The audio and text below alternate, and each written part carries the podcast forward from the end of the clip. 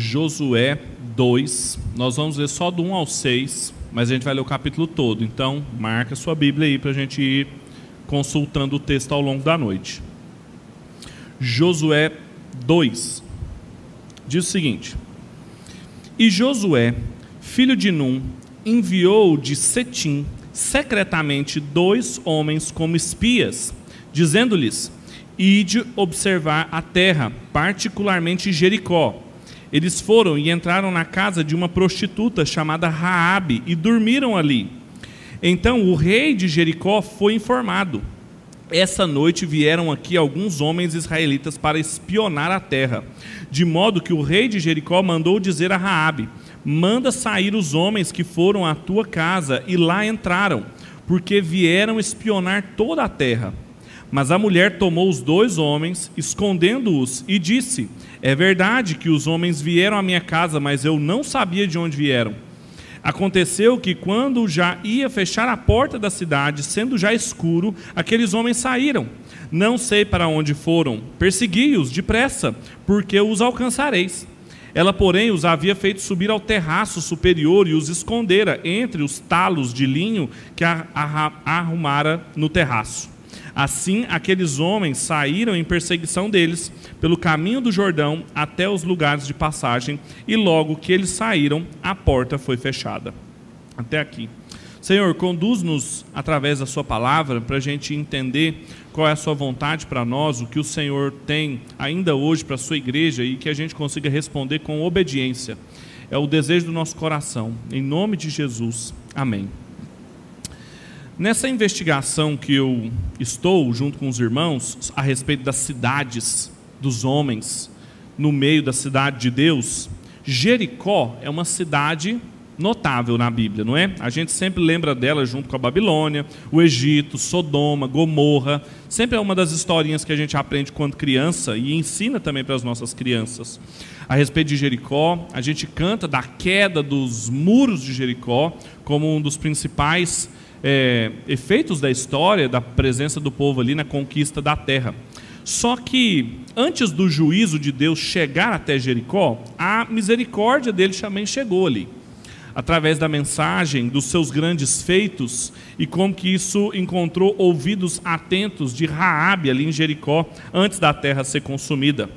E toda as histórias das cidades, dos homens na Bíblia, que são sempre sinônimos de rebeldia, são sempre sinônimos de um reino parasita frente ao reino de Deus, ou seja, a, a semente da mulher em lugar da semente dos, da, da serpente, fazendo então que a gente tenha sempre duas cidades mas elas não são só histórias de juízo de Deus e de impiedade humana. Também são histórias sobre a misericórdia de Deus para quem dava ouvidos à sua mensagem. E antes dos muros de Jericó caírem, tinha uma casa colada naqueles muros lá, que era a casa de Raabe, aonde a misericórdia de Deus alcançou não somente ela, mas toda a sua família. E é sobre ela que eu gostaria de falar essa noite. O contexto geral dessa passagem a gente sabe muito bem que é prestes à conquista de Canaã. Então o povo está ali no Jordão, diante do Jordão, esperando passar para conquistar a terra do outro lado, Canaã. Jericó é uma das primeiras cidades, após imediatamente o próprio Deus ter dado instruções para Josué no primeiro capítulo, mostrando a transição entre Moisés e Josué, dando a Josué as instruções que ele deveria cumprir, enquanto agora quem estava à frente do povo de Deus. Imediatamente então, ainda no capítulo 1 e no capítulo 2, Josué começa a tomar providências. Josué começa então a organizar o exército, e aí ele pega dois espias, a semelhança como foi feito com ele e Caleb algumas décadas antes, e envia à terra para olhar a terra como um todo, mas especialmente Jericó aquela cidade que seria o primeiro contato deles quando cruzassem o Jordão. Então, imediatamente aqui, um tema que a gente explorou no, no encontro passado, no capítulo passado, que é Deus o tempo todo falando: olha, você vai tomar a terra, eu vou te dar, vocês vão vencer. Então, a soberania de Deus acima de tudo, mas a responsabilidade do homem também em organizar-se, ir lá visitar, porque algumas pessoas poderiam ler e falavam assim: Josué não está sendo incrédulo à vontade de Deus, mandando espias para ver realmente se ele vai conquistar a terra ou não? Não, não necessariamente. Ah, não tinha incredulidade nele, mas a organização e a responsabilidade que era esperado dele enquanto um militar dentro do, do povo de Deus.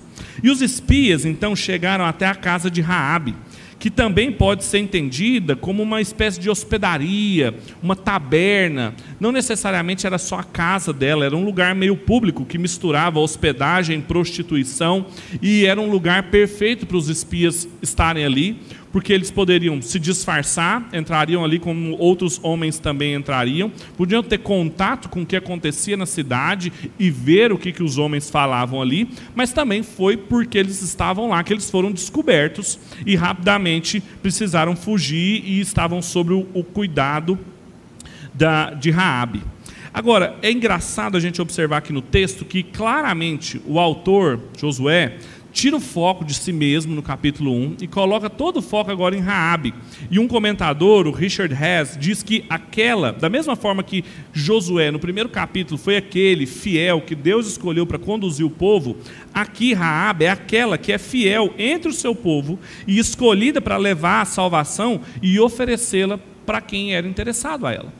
Então, em Josué fica claro, Josué 2, fica claro a teologia da missão de Israel em que uma mulher cananeia, prostituta, confessa a sua fé no Deus de Israel, em Yahvé, e encontra a promessa de salvação ali para ela e para a casa dela. Apesar da tentação da gente ler essa mensagem e fazer uma pregação moral do tipo, veja o bom exemplo de Raabe, veja ela e como Deus a alcançou, faça o mesmo e obedeça igual Raabe, tira algumas implicações moralistas aqui, a gente sempre tem que pensar e se perguntar o que Deus está nos ensinando a respeito dele nesse texto. Porque Deus é sempre o protagonista da história das Escrituras. É ele que sempre age, o giro em, que, em torno do qual está toda a história é a sua figura, e não Raabe. E, então, o tema, portanto, não poderia ser outro do que o livramento que Deus dá no meio da cidade dos homens, através dos recursos mais inesperados. Ou seja, claramente é um texto sobre a salvação, como que a redenção de Deus chegou a Jericó antes do juízo de Deus naquele lugar e como que nós aprendemos a respeito do livramento dele. Portanto, essas são as perguntas que nós fazemos para o texto. O que, que nós aprendemos sobre o livramento que Deus dá? Qual é a sua redenção? Como que a sua redenção chegou até Jericó e como que isso ainda significa coisas importantes para nós hoje? Dá para organizar a narrativa toda, que vai até o versículo 24, dividindo-as em três momentos também, falando a respeito da, da, do livramento de Deus. Em primeiro lugar, através de meios improváveis. O livramento de Deus, a redenção de Deus chegou até Jericó de uma forma altamente improvável através da casa de uma meretriz, uma mulher ali em Sitim. Vamos ler de novo o texto, versículo 1 ao 7, para a gente tirar alguns detalhes daqui. E Josué, filho de Nun, enviou a Sitim secretamente dois homens como espias, dizendo-lhes: Ide observar a terra, particularmente Jericó, e eles foram e entraram na casa de uma prostituta chamada Raabe e dormiram ali. Então o rei de Jericó foi informado. Essa noite vieram aqui alguns homens israelitas para espionar a terra, de modo que o rei de Jericó mandou dizer a Raabe: "Manda sair os homens que foram à tua casa". E lá entraram, porque vieram espionar toda a terra. Mas a mulher tomou os dois homens, escondeu-os e disse: "É verdade que os homens vieram à minha casa, mas eu não sabia de onde eram". Aconteceu que quando já ia fechar a porta da cidade, sendo escuro, esses homens saíram. Não sei para onde foram. Persegui-os depressa, porque os alcançareis. Ela, porém, os havia feito subir ao terraço superior e os escondera entre os talos de linho que arrumara no terraço. Assim, aqueles homens saíram em perseguição deles pelo caminho do Jordão até os lugares de passagem, e logo que eles saíram, a porta foi fechada. Talvez o livro de Josué seja um dos livros mais nacionalistas que a gente tem na Bíblia hebraica. A teologia, o centro do livro de Josué, da mensagem de Josué é: Deus deu a terra de Canaã para vocês.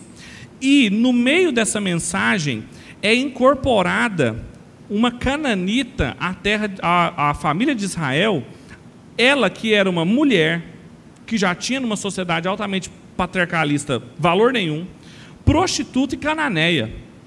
Nada mais improvável. nada mais improvável para Deus usar como recurso de livramento para o seu povo, para aqueles dois espias. Além disso, tem um detalhe no texto também que às vezes nos escapa por a gente não lembrar. Fala que Josué os enviou a partir de Sitim. Se vocês se lembrar de Números, capítulo 25, foi nessa cidade, Sitim, que os filhos de Israel se prostituíram com as filhas moabitas no capítulo 25, versículo 1 ao 3. Ou seja, é como se Josué estivesse falando, ali onde Israel se prostituiu, nós enviamos dois espias que acabaram na casa de uma prostituta. Ali onde o povo fracassou décadas antes, Deus ia levantar livramento para o povo. Teríamos uma meretriz especial que daria acolhida àqueles espias. E, como eu disse, a casa dela era um local público que lhes dava um disfarce, mas também foi o que fez eles serem denunciados. Agora, as ações amigáveis e hospitaleiras de Raabe mostram a sua consciência de que o povo dela estava condenado. Raabe, uma vez que a casa dela era absolutamente pública, ela sabia o que, que circulava na cidade. Ela sabia das conversas, ela, ela, era informada do que acontecia.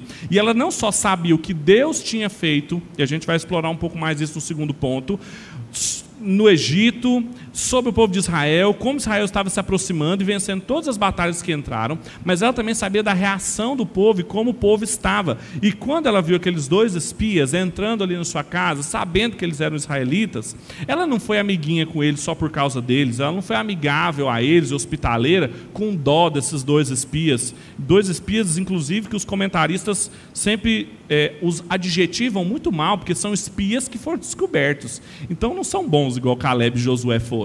São bem de meia pataca esses espiantes. Mas ela os ela cuida deles e coloca a sua vida em risco, colocando-se de frente dos servos do rei de Jericó e mentindo para eles. Por quê? Porque ela sabia que ela deve, ali encontraria salvação do Senhor. E, e esse destaque que eu mencionei para vocês, dela ter mentido, muitas vezes a, incomoda algumas pessoas e várias respostas são tentadas para dar para isso, para dar um jeitinho, né, para melhorar um pouco a fama de Raab. Não, ela não mentiu, ela omitiu, não sei o quê. Não, ela mentiu. Claramente o texto coloca que ela mentiu. E esse não é o ponto. O Richard Hess também comenta um negócio que é importante a gente entender.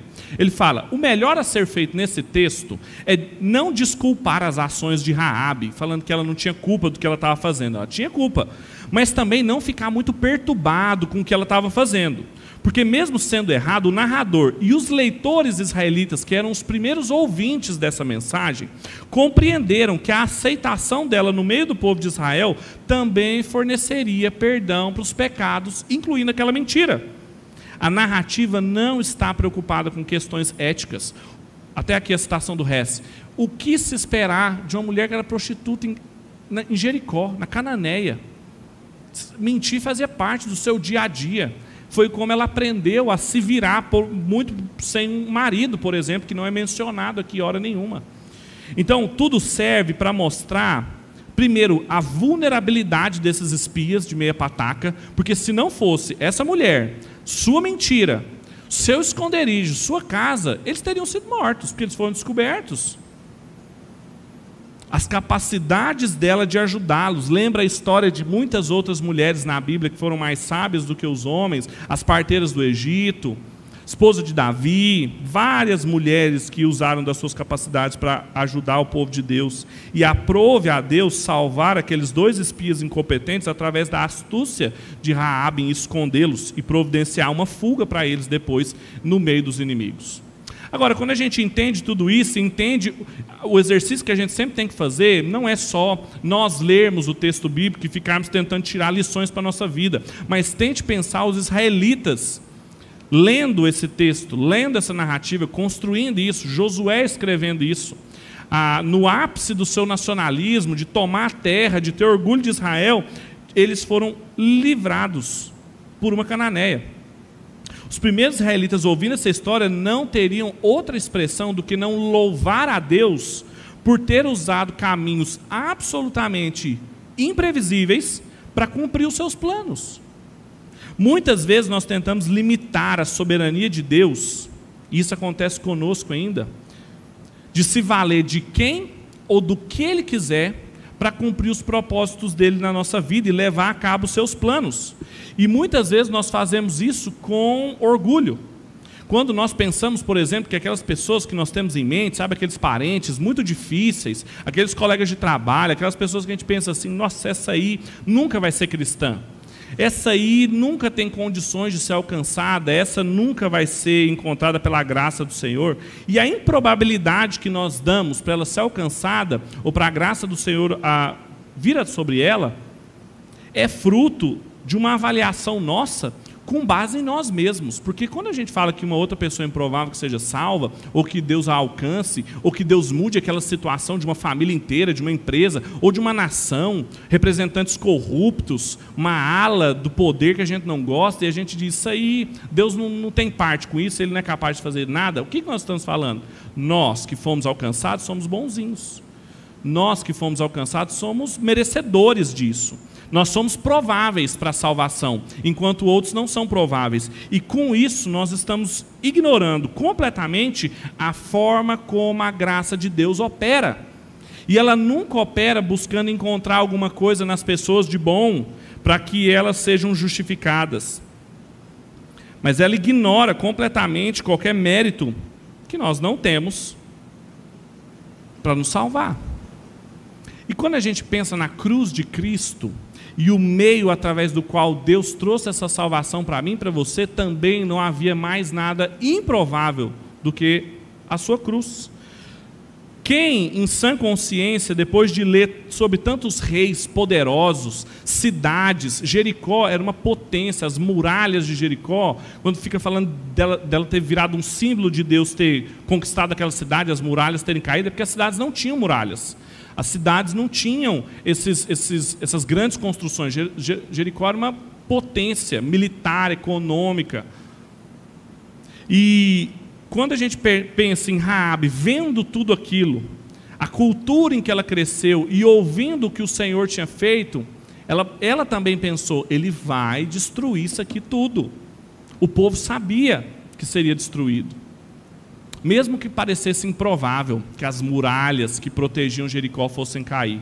E isso vale para a salvação. A cruz de Cristo é o meio talvez mais louco, como diz o apóstolo Paulo na primeira carta dele aos Coríntios, no capítulo, 17, do capítulo 1, versículo 17, de que é um meio através do qual Deus usou que era altamente improvável. Eu vou ler para vocês, você não precisa abrir.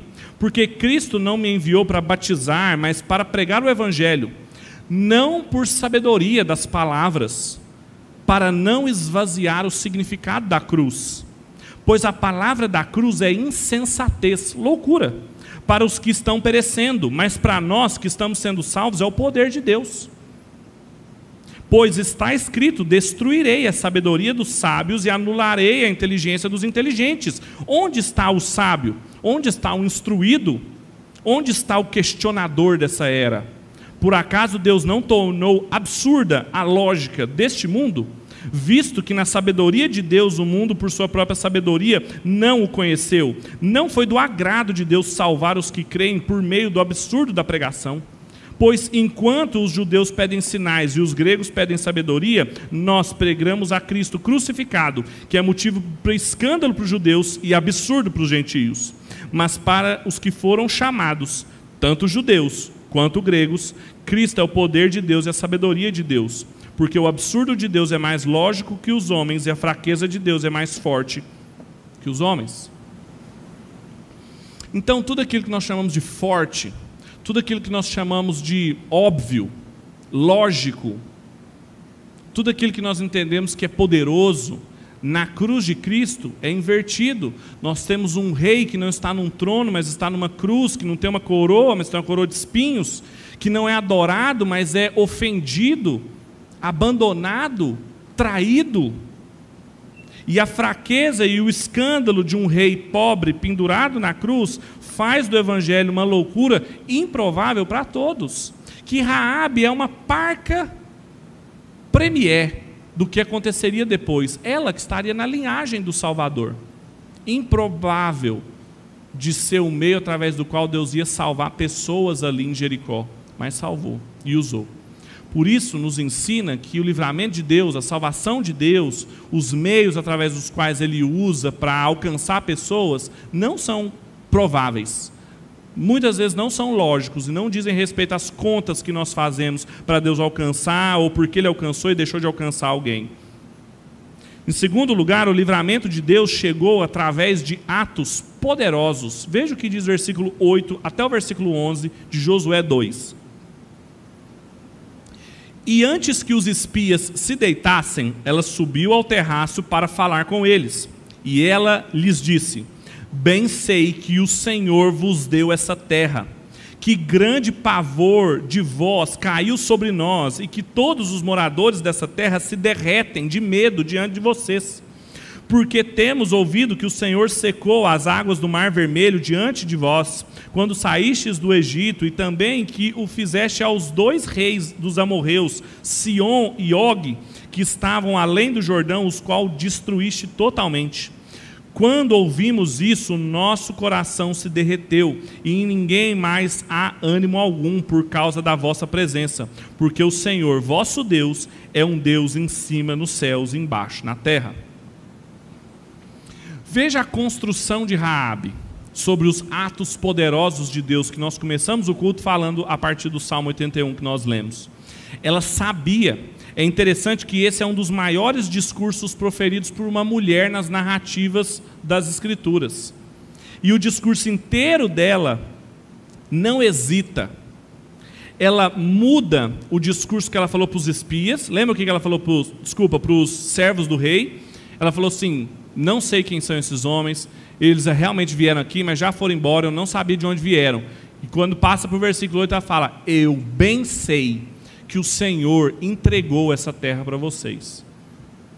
A confissão genuína dela substituiria a mentira e as obras de Deus vêm em destaque em lugar das qualidades ou dos defeitos de Raabe. Esse é o centro da narrativa. O Ronaldo fica falando que eu gosto de quiasmos. Tem um quiasmo aqui, versículo 9 ao versículo 11. Que mostra a centralidade do ponto em que ela quer mostrar. Que é o seguinte: não interessa os feitos de Raabe, não interessa quem eram esses espias, se ela foi boazinha ou não com os espias, interessa é o que o Senhor vai fazer. E eu sei que ele vai fazer ela resume todo o livro de Josué dizendo que Deus havia dado a terra para Israel. O núcleo da mensagem de Josué é colocado na boca dela. E ela coloca toda a reação do povo de Jericó nas mãos dele. Fala assim: e quando todo mundo ouviu falar disso, eles se derreteram. Ao invés de se arrependerem como ela fez e de encontrar a possibilidade de salvação diante do juízo eminente de Deus, o que eles fizeram foi se desanimar e ficarem desesperados, porque eles não dariam conta. O pavor que o povo sente essa expressão que o seu coração se derreteu é a mesma expressão que está em Êxodo 15, 15, um cântico do mar, em que ali em Êxodo fala sobre o que Deus faria com os povos da terra onde eles ocupassem. E Deus estava cumprindo o que ele faria.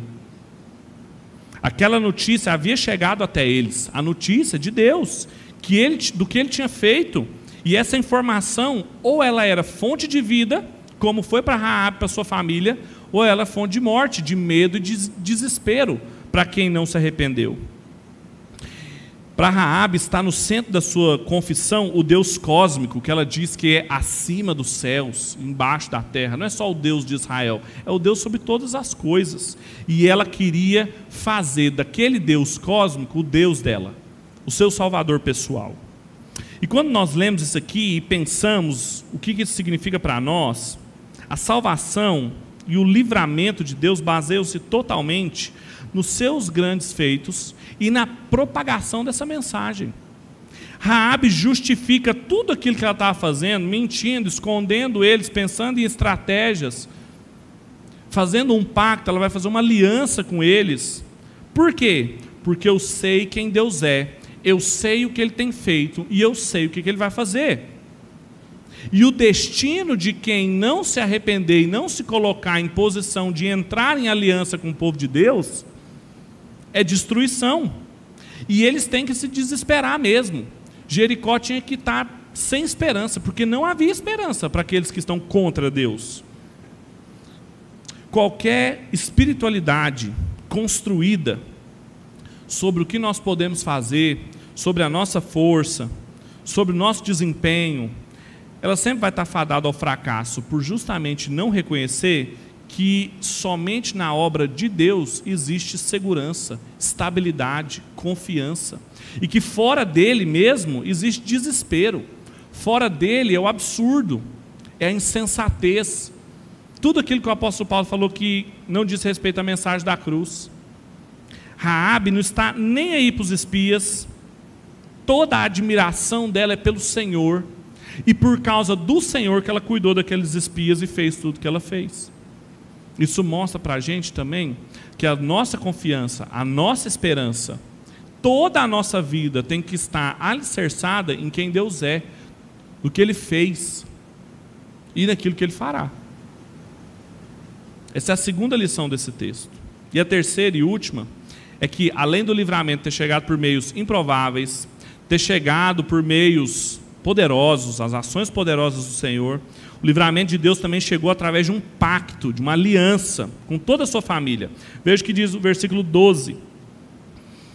Agora peço-vos que jurai-me pelo Senhor que, como agi com bondade convosco, também agireis com bondade com a minha casa e a casa do meu pai, e dar-me um sinal seguro de que protegereis a minha vida e a de meu pai e a de minha mãe, como também dos meus irmãos e das minhas irmãs, com todos os que lhes pertencem, e de que livrais da morte as nossas vidas.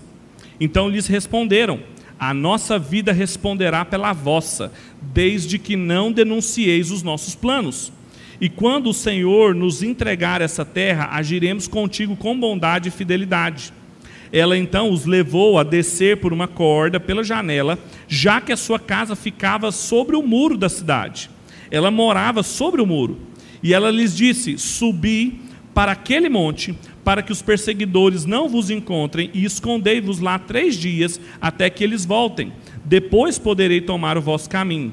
E os homens disseram-lhe: Nós seremos inocentes desse juramento que nos fizeste jurar, se não fizeste o seguinte: quando entrarmos na terra atrás, esse cordão vermelho, a janela pela qual nos livraste a descer, e reunirás em sua casa contigo o teu pai, a tua mãe, os teus irmãos e toda a sua família do teu pai.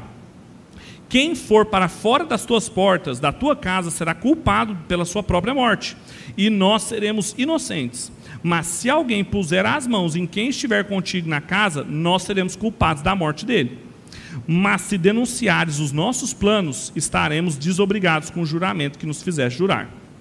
Ao que ele, é o que ela lhes disse: Seja conforme as vossas palavras. Então ela os despediu e eles se foram. E ela atou o cordão vermelho à janela. E eles se foram e chegaram ao monte, onde ficaram três dias, até que os perseguidores voltaram, por estes os procurando por todo o caminho, mas não os acharam. Então os dois homens retornaram, eles desceram no monte, atravessaram o rio, chegaram até Josué, filho de Num, e lhes contaram tudo o que havia acontecido com eles. E disseram a Josué: Certamente o Senhor nos tem entregue nas mãos toda essa terra, pois todos os moradores se derretem de medo diante de nós. Apesar da palavra aliança não aparecer aqui em versículo nenhum, toda a estrutura dessa conversa é uma estrutura pactual, é uma estrutura de aliança que Raabe estabelece com sua família com o povo. Aqueles dois espias representavam Israel e todo o povo. E a fé tanto de Raabe quanto daqueles dois espias era uma fé verdadeira. O Francis Schaeffer, no comentário que ele faz a respeito do livro de Josué, ele destaca uma coisa interessante. Na conversa dos, dos três, nenhum deles diz assim: se o Senhor der essa terra para vocês, então você vai proteger a minha e a minha família. Ela fala, todos os três falam: quando o Senhor nos der essa terra, você vai poupar minha família. E quando o Senhor nos der essa terra, se não estiverem dentro da sua casa, eles serão responsáveis. Ou seja, a fé deles é verdadeira. Uma outra coisa aqui na expressão do versículo 12: usarei de misericórdia com os me, comigo e com os meus é um verbo hebraico muito importante, traduzido sempre como a fidelidade pactual, o compromisso da aliança de Deus, inclusive, com o seu povo, de usar misericórdia por muitas gerações. Nós lemos isso em Deuteronômio. Aqui, as promessas que Deus fez com Abraão, lá atrás, estão sendo cumpridas em Raabe. Tanta promessa de que ele seria uma bênção para todos os povos, e Raabe ali representa os cananeus e a salvação sendo alcançada, como também ela sendo abençoada, protegida. E aquilo que nós lemos no Salmo 81, dos inimigos de Deus serem os inimigos do povo e dos amigos de Deus serem amigos do povo. Existia aqui o padrão de Deus trabalhar, que é sempre usando a sua bondade com os descendentes. E é, é, o que a gente também tem que entender aqui é que Raab não estava só mudando de nacionalidade. Raab estava sendo retirada do reino das trevas que a circundava, que estava entranhado na sua vida, na casa dela, na profissão dela, na família dela. Veja que nos versículos ela não menciona o seu marido, mas menciona seu pai, sua mãe, seus irmãos, os filhos de todos eles. Ela saiu do reino das trevas, da sua vida de prostituição numa terra pagã, para ser cidadão do reino de Deus e toda a sua família sendo restabelecida. Aonde ali, quando Israel tivesse ocupado aquela terra, ela não seria mais prostituta. Sua família voltaria a morar com ela, porque veja, muito provavelmente eles não moram com ela, por motivos que a gente não sabe. E é muito interessante aqui que não só a estrutura pactual é observada, mas a solidariedade familiar da estrutura pactual é observada. Que ela é fundamental para o pacto, que Deus nunca salvou indivíduos isolados. Apesar de sempre nós termos uma fé pessoal infundida nos nossos corações, sempre existiu responsabilidade nossa para com os nossos familiares. E Raabe tinha condições de colocar dentro da sua casa para ser salva quem desse ouvidos à sua mensagem. É muito contrassensual aqui a gente observar uma mulher liderando o pacto com Deus e a sua família. A Elaine Storkey, que é uma teóloga inglesa de primeira grandeza, substituiu John Stott no Langham Palace. Ela chama atenção para o fato de Raabe, além de ser mulher e responsável por toda a sua família, ela não era responsável somente nesse momento da aliança, sempre foi. A gente se colocando no lugar de Raab, apesar de eu não gostar muito de fazer isso no texto bíblico, a gente tem que fazer, porque quando foi necessário ela se prostituir para cuidar da sua família, ela o fez, sem glamour nenhum. E como ainda muitas mulheres se encontram nessa condição. E quando ela observou a oportunidade do evangelho abrindo a boa notícia, chegando na casa dela, ela mentiu e eu aposto que ela mataria e roubaria, se necessário fosse, para sair do reino das trevas e mudar para o reino da luz. Ninguém morava com ela. E o interessante, no versículos 23 e 25 do capítulo 6, quando narra que Israel foi realmente tomou Jericó, fala que o pai, a mãe, os irmãos e toda a sua parentela estava dentro da sua casa, devia ser uma casa grande, sendo protegida. E o contrário senso também é verdadeiro.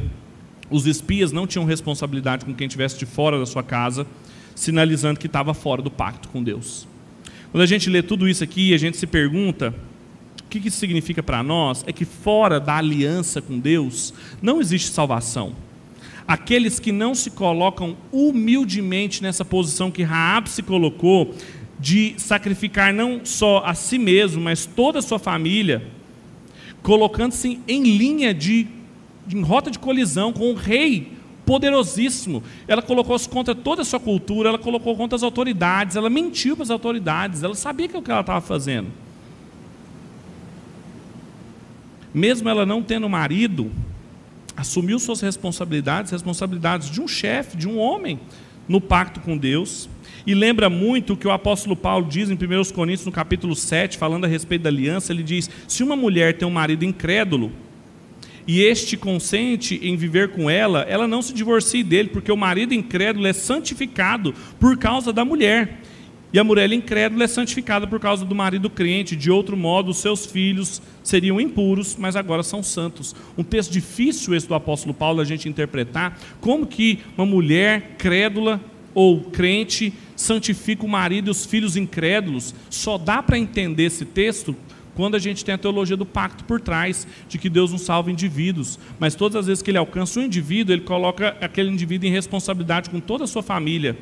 Sendo que as crianças do, do pacto, e é por isso que a gente batiza, e a gente fala que a responsabilidade de criá-las na aliança é da família, com auxílio da igreja, se dá justamente porque os pais, Os maridos, as esposas da aliança têm direitos e responsabilidades com seus familiares.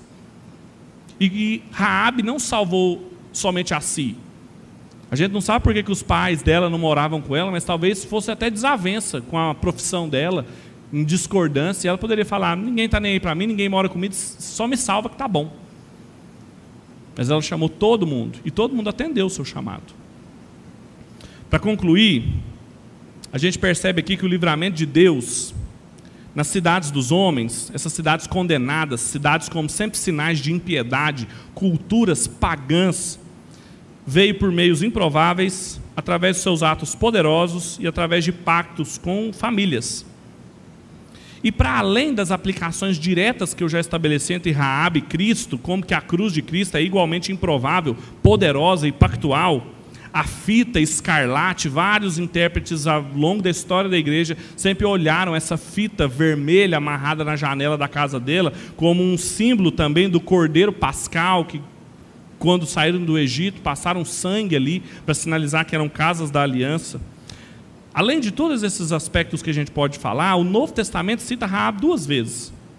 Primeiro na genealogia de Jesus, o salvador do povo, tem uma mulher cananita, prostituta, na linhagem. E Tiago também, meu irmão de Jesus, cita a única mulher citada ao lado de Abraão. Em Tiago, capítulo 2, versículo 25 e 26, que diz o seguinte: Vede então que o homem é justificado pelas obras e não somente pela fé. De igual modo, a prostituta Raabe não foi também justificada pelas obras quando acolheu os espias e os fez sair por outro caminho? Pois assim como o corpo sem o espírito está morto, assim também a sua fé sem obras está morta. Raabe era uma mulher de fé e de obras. E o evangelho é essa mensagem para pessoas improváveis, sendo salvas por meio dos atos poderosos de Deus na história, que tem condições de colocá-las na família da fé, ligando-as ao Senhor Jesus. Essa é a boa notícia. Esse é o evangelho que a gente lê aqui em Josué no capítulo 2. E isso tem implicações para mim e para a sua vida. Isso precisa mudar a forma como nós vivemos em alguns aspectos. Em primeiro lugar, deixe de colocar limites à graça de Deus. Pare de limitar a graça de Deus. Não fique e não deixe a sua incredulidade desacreditar que Deus pode salvar o mais vil dos pecadores. O pior a pior dos pecadores, aquele que você não encontra graça nenhuma nele, você é incapaz de ver qualquer coisa nele. Não deixe o seu orgulho e a sua justiça própria achar que você é melhor do que alguém só porque ele ainda não foi alcançado. Todos nós somos carentes da graça de Deus. E para ser alcançado pela graça de Deus, como eu disse, mentiríamos, mataríamos, e roubaríamos, se necessário fosse, para alcançar o favor de Deus. Mas nem isso, se a gente fizesse, a gente alcançaria. Em Raabe a gente percebe como Deus alcança pessoas improváveis na sua infinita misericórdia, sabendo da nossa incapacidade de ultrapassarmos a nós mesmos os nossos pecados, ele nos dá uma chance de livramento de vida ou morte no seu filho.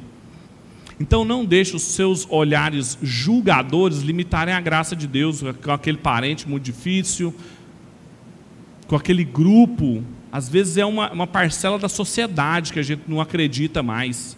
Não deixe de desacreditar no poder de Deus de salvar as pessoas.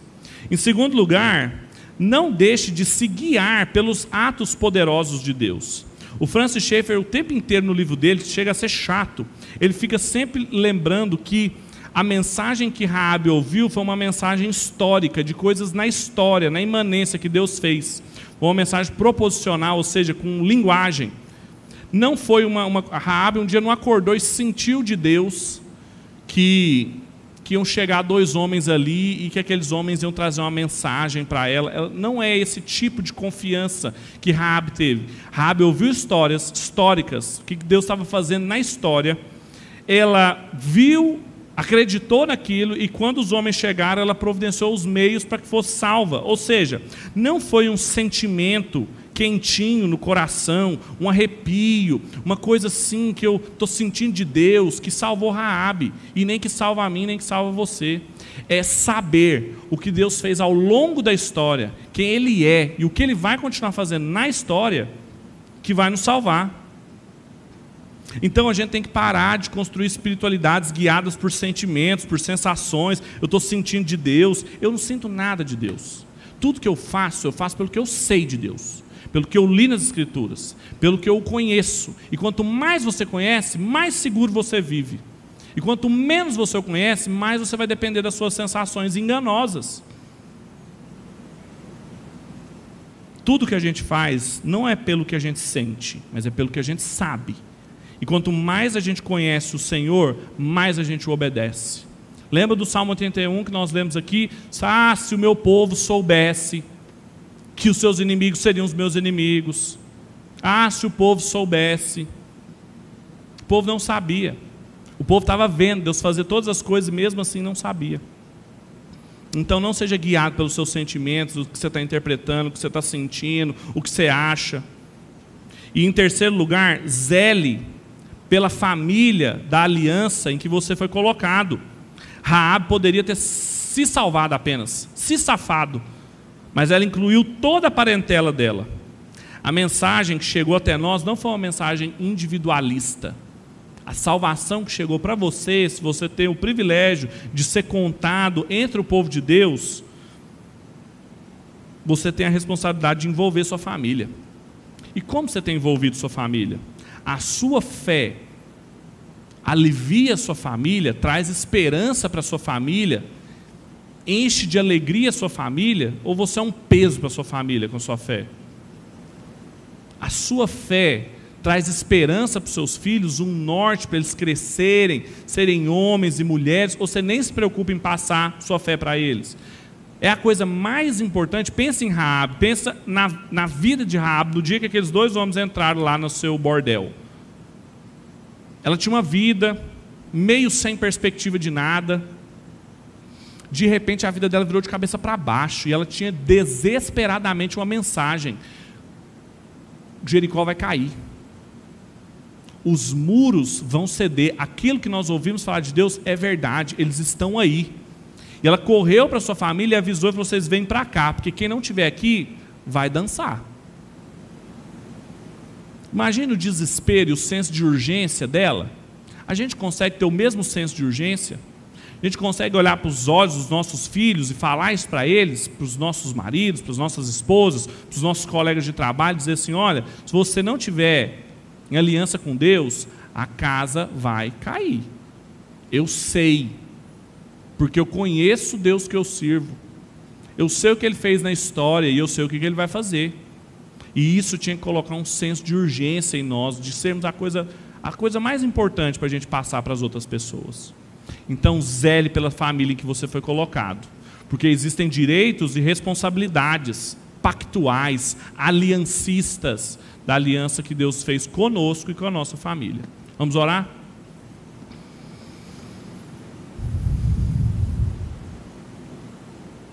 Pai, nós te louvamos, porque o Senhor usa meios improváveis para nos alcançar. O Senhor que é rei sobre todo o cosmo, que é o rei mais poderoso do que todos os reis e rainhas que já estiveram por aqui, escolheu enviar o seu filho pobre, crucificado, traído, para nos salvar, Deus. Uma mensagem absolutamente ao contrário de tudo que a gente ouve e de tudo que a gente é ensinado a valorizar e a amar e a buscar. Nós te louvamos por isso, Pai. Nós te louvamos por quem o Senhor é, por quem o Senhor tem, tem sido ao longo da história, pelo que o Senhor tem feito. Nós te louvamos. E nós te pedimos, Deus, misericórdia quanto à nossa vida e a das nossas famílias. Tem misericórdia sobre nós, Pai. Se a tua aliança, o teu pacto, se o Senhor não vem ao encontro das nossas famílias, nós não temos esperança, estamos com os nossos corações derretidos, como quem não sabe o que será do futuro. Nós te louvamos porque o Senhor revelou-se para nós, deixou registrada a Sua palavra, e nós te pedimos, ajuda-nos a viver de acordo com ela. Ajuda-nos a não sermos guiados pelos nossos sentimentos, as nossas afeições, mas pelas certezas produzidas pela Sua palavra. Ajuda-nos, Deus, a cuidarmos da família que o Senhor nos deu, a zelarmos pelos filhos, esposos, maridos, amigos, que nós temos e que sabemos dos direitos e das responsabilidades que eles têm de estar em aliança com o Senhor. Aviva isso na nossa mente, Pai. É o desejo do nosso coração essa noite. Carentes do Teu Espírito, carentes do Teu poder, para que a gente possa viver uma vida que te glorifique. É o desejo do nosso coração. Nós te oramos isso em nome de Cristo Jesus, a salvação improvável que o Senhor nos concedeu. Em nome dele. Amém e amém.